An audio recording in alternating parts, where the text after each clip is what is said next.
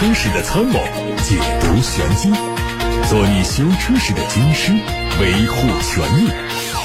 做你开车时的朋友，分享乐趣。调频九二七，傍晚六点半，董涛说车，只和车友在一起。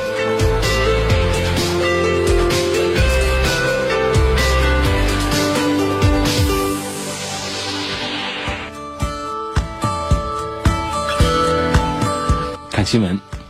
在日前举行的二零二零中国汽车市场预测峰会上，中国汽车工业协会表示，二零二零年预计销量为两千五百三十一万辆，降幅有所收窄，在百分之负二左右，而正增长的拐点可能会出现在二零二三年。中汽协秘书长助理徐海东表示，二零一八年中国汽车市场的产销量损失了百分之八，相当于八十万辆。二零一九年这个数据预计会控制在百分之九以内。根据中汽协预测，车市的下滑短期内还会持续，直到二零二一年还有可能会是负增长或者是持平。中国车市在二零二二年左右可能会恢复增长，到了二零二三年到二零二五年，可能就会有年均百分之四左右的增长。近日，一汽夏利发布公告说，公司已经收到了多位高级管理人员的辞职报告，其中原公司总经理田聪明、原公司副总经理兼生产制造总监于世庆、原公司财务控制总监韩廷武、原公司人事行政总监王建生，因工作需要不再在公司担任任何职务。上述四人将在一汽夏利和南京博骏新能源汽车有限公司合资成立的天津博骏汽车有限公司任职。另外，在一汽夏利近日召开的第七届董事会第二十三次会议上，原公司董事、总经理、党委书记胡克强被聘任为总经理，接任田聪明。近日，宝马全新 X5 M50i 车型在海外官网上发布，海外的新车售价约人民币五十七点五万元。并计划在明年四月份正式上市销售。外观方面，它的前脸是大尺寸的双肾进气格栅设计，并且配备了一体式的大灯，日间行车灯融进大灯体的内部。车侧翼子板处设置有琥珀色的装饰条，下方是有二十寸的双色轮毂。尺寸方面，车长是四米九三五，宽两米零四。动力是四点四 T 的 V 八，搭配八速的手自一体，零百加速时间四点一秒钟左右。有媒体获悉，奥迪 A4L 将会在明年四月份迎来中期改款，会提供普通版和 S Line 版两种版本。S Line 运动版是引进了自家 S R S 运动车系的设计，前脸设计上差异化相比现款要更加明显。前格栅采用了奥迪家族最新的语言，普通版是多横幅的款式，S Line 运动版是熏黑的蜂窝状，下方配备的是非常犀利的进气口的装饰。和 S 四相比，也只在细节处配色有所不同。侧面的变化主要是轮毂的造型，车尾灯也换了新款，后保险杠下方的包围更加激进一些。尺寸方面，看到了中期改款的奥迪 S L，车长四米八五一，相比现款车型有小幅度的调整，轴距仍然是两米九零八。工信部传出消息。广汽丰田汉兰达国六车型的申报图已经出现，它的外观造型和现款没有变化。根据不同的配置，会采用不同的前格栅。尺寸方面，车长是四米八九零，轴距两米七九，同时继续提供五座和七座两种内部的座椅布局。动力是二点零 T 的涡轮增压，预计还是仍然采用六速的手自一体变速器。长安福特官方发布了旗下的全新紧凑型 SUV 锐际的配置信息，锐是。尖锐的锐，际国际的际，锐际新车未来会推出三种配置，会在十二月十九号正式上市销售。长安福特锐际整体延续了海外全新翼虎的设计，不过高配版的前脸选择了中国市场专属的设计方案，将全系标配 LED 日间行车灯、自动前大灯、LED 前雾灯、LED 组合尾灯、LED 高位刹车灯、电动全景天窗、外部后视镜电动调节以及后排隐私玻璃等等配置。动力方面是 2.0T 的涡轮增压发动机，匹配八速自动挡或者是另外一款八速的手自一体变速箱，悬挂是前麦弗逊后多连杆。最近，雪佛兰创界雪佛兰限量版上市，一款车型指导价格十六万五千九，它用了一点三 T 的涡轮增压发动机，可以满足国六的排放标准，传动系统是 CVT 无级变速器。针对在雪佛兰 APP 上下单的用户，可以享受十四点一九万元的实际售价。据悉。雪湖蓝色是雪佛兰和英雄墨水联合推出的，并且和创界相结合，意思是诠释国潮新概念。它基于创界 RS 车型打造，下格栅的超大开口和碳纤维的运动前包围是这个车的标志造型，它会带来非常强烈的运动信息。最近海外媒体曝光了一组日产新款轩逸的实拍图，海外车型是提供了 S、S、V、S、R 三种等级，售价约人民币十三点三万元起。外观方面是 V 型的进气格栅，格栅内部是六边形的网格，侧面是悬浮式的车顶。内饰方面是三辐式的多功能方向盘，搭配数字仪表，还有八英寸的显示屏。S R 版本用的是二点零升的自然吸气发动机，相较之前的一点八升，它的功率提升了百分之二十以上。接下来我们关注一条赛事的消息。日前，二零一九中国房车锦标赛 CTCC 总决赛在武汉体育中心圆满收官，东风悦达起亚车队成功卫冕超级杯组的年度总冠军。从二零一五年以来，东风悦达起亚车队五年之内四次问鼎冠军宝座，充分展现出对 CTCC 赛事的统治级实力。助力东风悦达起亚多次夺冠的战车是基于全新一代 K3 量产车型打造的，在保留量产车底盘和整车结构的基础上，用上了起亚领先的涡轮增压 2.0T 发动机，这成为东风悦达起亚车队夺冠征程当中的关键一环。不同于赛道上的严苛环境和动力极限要求，全新一代 K3 量产车型延续冠军品质，同样是应用了起亚领先的涡轮增压技术，1.4T 的沃德十佳发动机，匹配 7CT 的变速器。它的最大马力可以达到一百三十匹马力。随着 CTCC 赛事的落幕，东风悦达起亚向消费者传递了一个年轻、活力、富有激情的品牌形象。先看来自八六八六六六六六的话题，郭先生希望从故障率方面来分析一下雪佛兰的迈锐宝 XL 2.0T 这个车的情况。呃，雪佛兰的故障率表现一般般。是典型的美系车，美系车做的是稍微的要在故障的控制方面是要粗糙一点，是没有日韩系做的那么的精巧、那么精细的。不过总体上讲呢，相对过去的这种油耗高啊、这种这个底盘散呐这样的一些问题的话，现在的别克也好，雪佛兰也好，实际上是有一些呃进步的。那么我们重点来关注迈锐宝这个车的三大件的话。我们会看到它的发动机，二点零，这个朋友看的是二点零，二点零 T 的动力配的是九 AT 的变速箱，九 AT 的这个通用自主研发的变速器，呃，车主们的反馈是不大好的，那说它不是太好用。那么现在通用正在推出十速的手自一体的变速器，据说相对九速的要改进了很多。因此呢，我认为大家在选购这个雪佛兰和别克的别克的产品的时候呢，呃，像这个六 AT 啊。像他们家也有配 CVT 的小排量车上配的 CVT 啊，这些都是可以考虑的。那么双离合的是重点绕道走，啊，双离合的重点绕开，那毛病多。这个另外呢，就是九速的，大家稍微这个警戒级别提高一点点就好了。那么这个迈锐宝的这个底盘体系呢，没有什么问题，因为这毕竟是迈锐宝的这个新一代 XL。那么相对上一代的情况是改进了很多的，其实驾驶的舒适感和这个运动性都找到了很好的一个平衡点啊，所以我觉得这款车的品质方面我们不用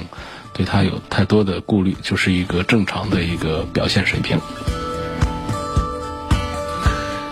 下面看到的一个问题，说我这车怠速的时候不抖，但是挂上 D 档它就抖，问是怎么回事儿？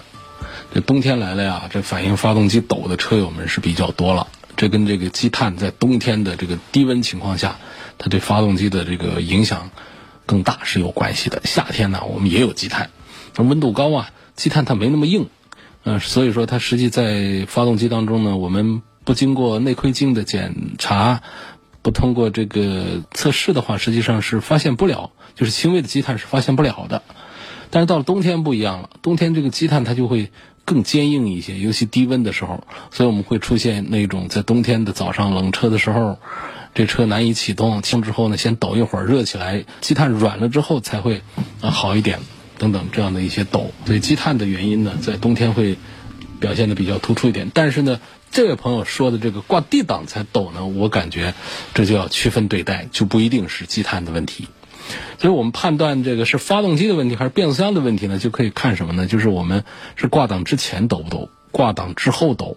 就是说，再就是你可以看这个转速指针它抖不抖，这样以此我们来鉴别是发动机内部是出了问题还是怎样。像这个很多人反映的就是挂 D 档，就是发动机背上力了之后才开始抖的呀，很多都是发动机底下那个什么。机脚，什么叫机脚呢？这发动机啊，你不能就搁在那儿，它不得固定吗？固定发动机不能说是铁对铁啊。那发动机的这个底座跟这个底盘之间呢，它会有一些这个呃胶垫，然后把它们上在一起。如果像跑个几万公里的车，开个四五年以上的车，如果出现这种挂 D 档抖，我们可以优先怀疑一下是这个发动机的机脚呃有松动。哪怕松个一个两个的，都可能会导致你的这个呃发动机的挂 D 档的那这种呃抖动。那这种更换的话呢，反正是要看各种车型。呃，在外面会便宜一点，那么车呢，好车也会贵一些，这个便宜车也会便宜一点。挂 D 档抖动的这个问题，除了这个挂 D 档。抖动除了这个，呃，咱们可能是机脚的问题之外，我们仍然还是要怀疑到这个发动机内部的一些这个故障的一些问题。下面还有一个提问，关于加油门有哒哒哒的异响是个怎么回事儿？这个加油门哒哒哒的异响，你是在车里听的还是在车外听的？这也是比较关键的一个区别点。就是你在车外听到一些哒哒哒，往往都它都比较正常，比较脆的那种这个声音啊，这个喷油嘴工作的声音，这个还可能是气门这个部位产生的这种声音，还有是像这个正时链条这种声音，这这这个不算过分，就是你只要回到车里听不到，那就算不大。啊，那这个声音我们就可以暂时把它忽略掉。但如果说我们坐在车厢里头，我们踩油门加油的时候，就哒哒哒的声音就传进来，那这个声音在车外听就很大了。另外就是你过去是没有的，你现在才有的，那么我们就判断，呃，是一个故障了。那至于是哪儿的问题呢？这分析起来的原因也还是挺多的。一般汽车在冷启动的时候呢，发动机的声音呢都会比热车的时候稍大一点，但这个声音听起来是均匀的、柔和的、不刺耳的。啊，都一般没问题。因为这个冷车的时候啊，缸壁跟活塞的间隙还没有达到最好的一个尺寸，那同时机油的润滑也还没有完全充分。那么当这个气缸的温度升到个九十度以上的时候，九十度左右的时候，其声音就会恢复到正常。另外，像机油的原因，劣质机油啊，长时间没换油啊，缺油啊，都可能导致气门和导管之间还有一些其他地方的摩擦加大，那发动机内的各种声音就会更响一些。具体情况啊，还是要到店里去做检查的。下一个问题说，最近汽车点火的时候呢，比以前延迟了一到两秒，是天气原因还是车辆故障？这听起来像是这个天气温度低的原因。呃，延迟一到两秒其实不是这个这个太过分。如果说是我们的电瓶亏电的话，那可一般不是延迟一到两秒。那会延的时间更长一些。很希望能谈一谈电动汽车的发展趋势，什么时候买比较合适？反正我认为当下买电动车呢，还是推荐给那些特别能够接受新鲜事物的车主们，因为这些车主们习惯于接受新鲜事物，那么他对于新鲜事物带来的一些不稳定、不确定性呢，一般来说都有更强大的承受能力。那么我们普普通通的主流的消费观念的话呢，还是比较踏踏实实的来。我们现在的纯电动车的市场发展相对来讲呢，是速度比较快，而且成熟度也还可以。但是目前在这个电池管理、呃电机是没有问题，主要是电池的管理以及充电的这个管理，还有车辆的贬值这方面是我们要重点在意的点。呃，不能把它当做一个普通的燃油车来想象。要不知道这些点，买到手之后，你以为可以给你省事儿、省油钱，结果给你带来更大的麻烦。啊。另外呢，现在我们普遍的纯电动车啊，它的定价没有显现出性价比。我买那个电动车多花了几十万的钱，实际上这些钱我我通过省油的话，我得把这个车开报废几次，才能把它给省回来。所以从省钱的角度，它是没有意义的。但另外从环保的角度，是不是减排了，减少了碳向大气当中的排放？目前已经有非常多的观点认为并不是。嗯，它连左口左口袋挪到右口袋都不算是。那过去说，这只是把我们车上的尾气排放挪到了热电厂去排放了。现在有观点认为连这都不算，它可能是一个增量，就是对大气的碳的污染。那么再往后，我们未来，那么电能的产生，如果更多的是依赖了水、风、太阳能，呃，这种无时无刻不在自然流失的这种能量，那这确实是这个电能的最大的一个利用的这个契机和转折点。但我们现在。呃，至少在中国，这个水能啊，还有我们的这个风能、太阳能，仍然是没有我们的热电的这个比重大的。在这种情形下，我们在推广这个电动车的热度上，处于全世界领先的一个地位。呃，这实在是一个值得争议的话题。所以现在呢，我们推荐大家考虑那些混合动力。呃，尤其是现在混合动力的价格已经打下来了，就价格已经跟这个普通版的燃油车的价格都差不多。你看，过去丰田一个混动车，它能够比一个燃油车贵出好几万、上十万来，这想起来就没什么意思。你现在再看丰田的车、本田的车，他们的混合动力几这几乎都跟这普通的燃油车的价格差不多了，贵呢也就贵个一万两万块钱。以一个二三十万的车来，呃，这个看的话。所以这种情况下，我觉得混合动力的车现在是，如果我们要呃做这个电动的尝试的话，可以从这儿学起，从这儿做起。另外呢，我们现在的燃油车啊，也普遍是小排量，这个低能耗，其实表现也都还很不错。好，下面我们看到来自八六八六六六六六的话题。李先生说：“希望从三大件故障率方面评价一下2019款的思域 1.5T。呃，说这个车的 CVT 变速箱是很容易出故障，请问是不是这样？不存在，本田的 CVT 变速箱不爱出故障啊。呃，思域的这个车子的故障率的表现还是很不错的，是在行业里面是排在比较靠上、靠前的这个地位的。”出问题的 CVT 呢，常见是日产的车，日产体系下的 CVT 变速箱的故障率会高一些。方先生的话题是四十五万以内的 SUV 就看上了二零二零款的大切诺基，说优惠的力度挺大的，呃，是不是就值得买？是买是三点零的呢，还是买一个这个三点六的？大切诺基呢？这个车的驾驶感受啊，跟这个奔驰的 ML，呃，就是 GLE 啊，是非常的接近的，呃，能找到相同的那种底盘印象出来，因为他们之间确实是在早期的合作当中是有关系的，所以这车上的很多技术方面的一些 DNA 啊，都是两个品牌、两个车型都是共享的，吉普的大切诺基，还有奔驰的现在叫 GLE，原来叫 ML，啊，他们之间是有非常深度的交叉。啊，有这些关系的，那么你算算看，差不多就是一台，呃，这个 GLE 可以买两台大切诺基，是不是一件特别划得来的事儿？那这样想也对，但实际上呢，通过一次次的改款、改来改去啊，现在的这个大切诺基，已经呃离这个这个 GLE 的这种品质啊，这各方面已经差异已经很大，已经很远了。再加上这个品牌本身呢，它在这个高端 SUV 市场它是缺乏号召力的。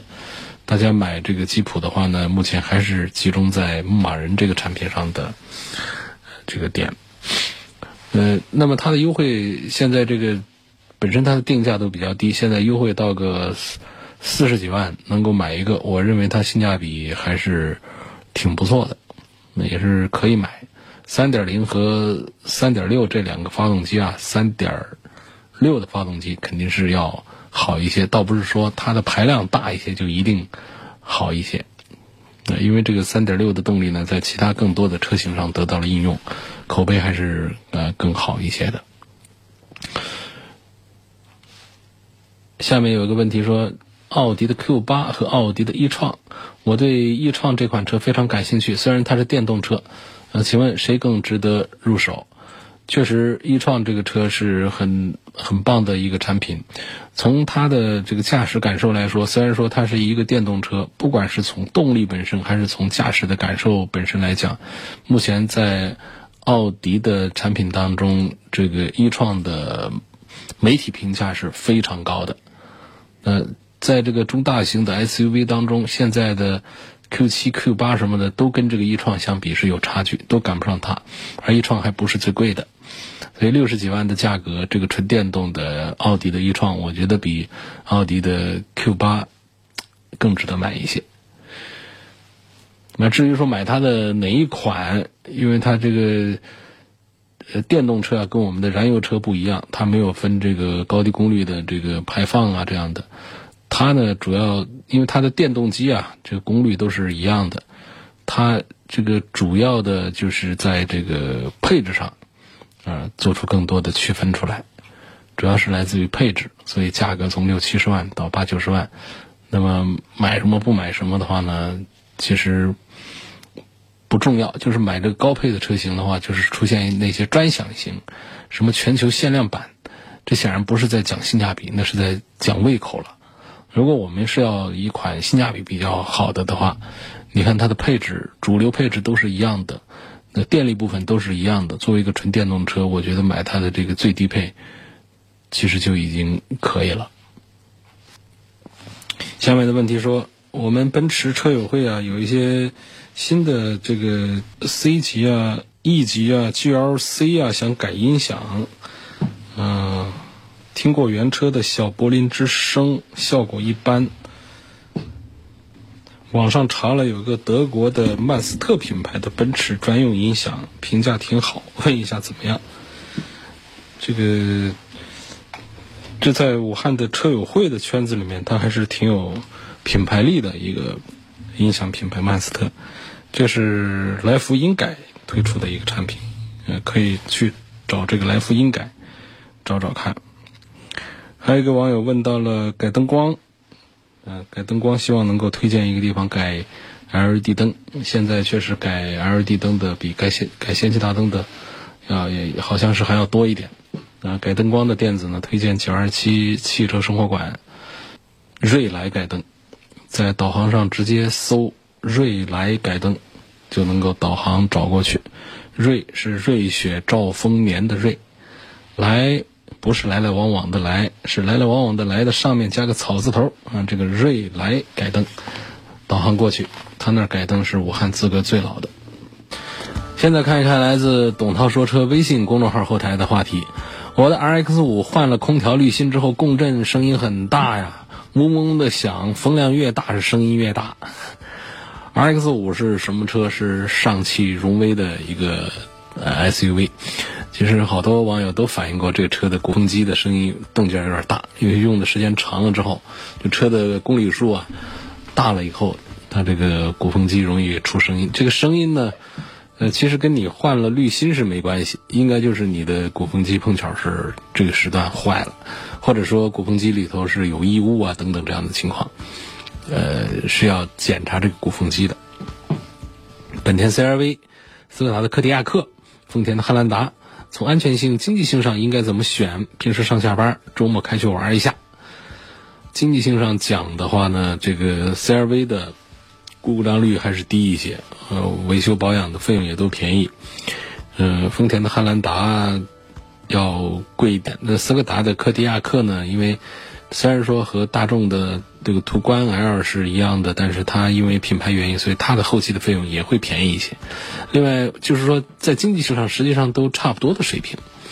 然后在这个安全性上也没有明显的区别。不是说现在讲所有的日系车都不如德系车、欧洲车、美国车那么呃扎实。我们现在看到，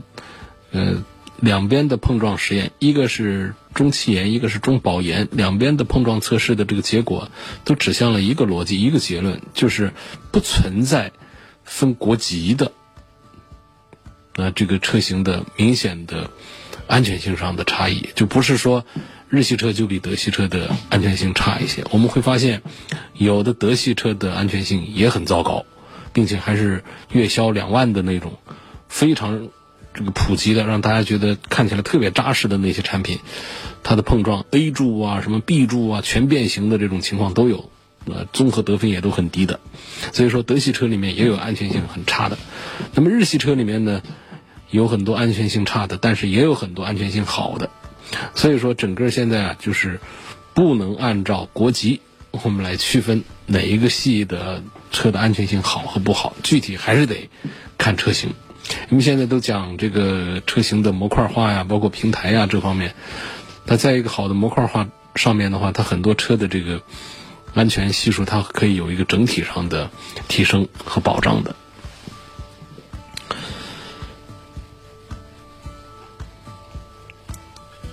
下一个问题，希望能够评价一下沃尔沃的 x C 九零，从三大件、环保、主被动安全来跟这个宝马的 x 五。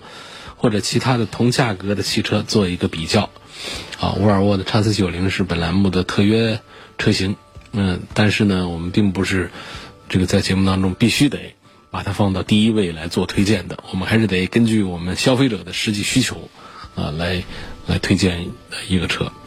沃尔沃的产品呢，在跟这个其他的就就不说是跟卖的最好的这个宝马 X 五放在一起来做对比了。就沃沃尔沃的产品总体上讲，它是两大卖点优先，一个就是它的安全性，主被动的安全配置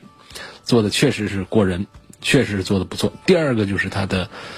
环保，包括车内的味道以及排放等等这各方面，所以这两点呢，确实目前沃尔沃的车型是。做的这个最好的，但是呢，我们买一个车呢，不仅仅是关注它的环保和安全性能，我们还要讲这车的舒适性能怎么样。那么在沃尔沃家族里面的舒适性能都做的不大好，呃，有的是空间不好，有的是这个座椅的这个舒适度就硬度硬软度不好，还有的是噪音的问题，还有的是那种便利化的一些设计，呃，这都不是这个北欧人的呃强项了。然后还有在性能上的一些东西，啊，性能刚才这朋友呢，他也拿这个沃尔沃 x C 九零啊，来跟这个宝马的 X 五放在一起来做对比。实际上，呃，这么对比那就是，呃，比较吃亏了。沃尔沃的 x C 九零就相当的吃亏了。倒不是说我们讲什么四缸机这个事儿俗啊，不该这么说。我们就讲它的结果吧，讲结论部分，就实际上。呃，它们属于是同规格的，跟叉五是同规格的。这动力放到一块儿来做对比的话，我们也就不拿这个宝马叉五的这个三点零 T 的动力来说，就拿二点零 T 的动力来跟这个叉 C 九零的二点零 T 的动力来说，这个实际上的区别就非常大，提速的感觉就很明显。宝马的叉五就是要贵一些，所以反映到这个层面讲，就是性能这个层面上讲。呃，沃尔沃的也不是它的强项。那么车内的豪华配置、豪华感、观感、触感，呃，这方面呢，其实沃尔沃也不是它擅长的。沃尔沃擅长做的是那种极致的科技感和简约，啊，那种北欧式的时尚，不一定我们很多中国人他能够接受的一种时尚。啊，它跟这个豪华方面呢，它是呃不同的理念。那么到了像这个宝马上呢，其实也没有太注重豪华，但它毕竟是个一线的豪华品牌，它不注重豪华，它做出来的车呢，仍然是透出一些豪气来。其实宝马和奥迪都是比较注重什么呢？科技感的。那那但是宝马和奥迪，我们说在豪华感受上还是会超越沃尔沃的车型的。所以这是针对这位朋友这个关注的沃尔沃 x C 九零。聊了几句。呃，现在厂家有没有油气两用的家用轿车卖？油气两用就是汽油和天然气两用，那出租车上用的，出租车上多啊。家用车也有，但是不推荐买。你除非是跑出租车，实在是没必要买。像原来爱丽舍呀、风神的 S 三零啊，都有 CNG 版的，但是早就停产了。大家都不买的车，你就别惦记了啊，忘了这茬。嗯，新的 RAV4 2.0四驱跟斯巴鲁森林人在动力配置、驾驶，这现在怎么还在关注这个斯巴鲁啊？这是一个很过时的一个一个关注点了。看荣放吧。有的朋友讲操控性，实际上我们在跟 C 端接触，就是跟消费者、跟车主这一端接触了这么多年下来，观察到了一个现象，就是我们车主们呢对于操控性的热衷是在下降的，是在下降的。就是包括早期大家很多人对操控性有热衷的时候，到真正购买这个行为上讲的话呢，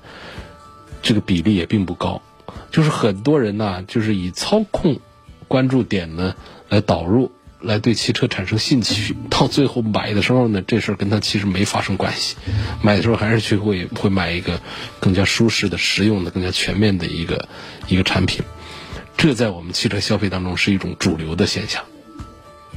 好，今天就到这儿，感谢大家收听和参与晚上六点半到七点半钟直播的董涛说车。董涛说车全媒体平台是可以重听往期节目的音频，也可以提出更多买车、选车、用车的问题。董涛说车全媒体平台同样是四个字“董涛说车”这个 ID，入驻在微信公众号、微博、微信小程序“梧桐车话”、蜻蜓、喜马拉雅、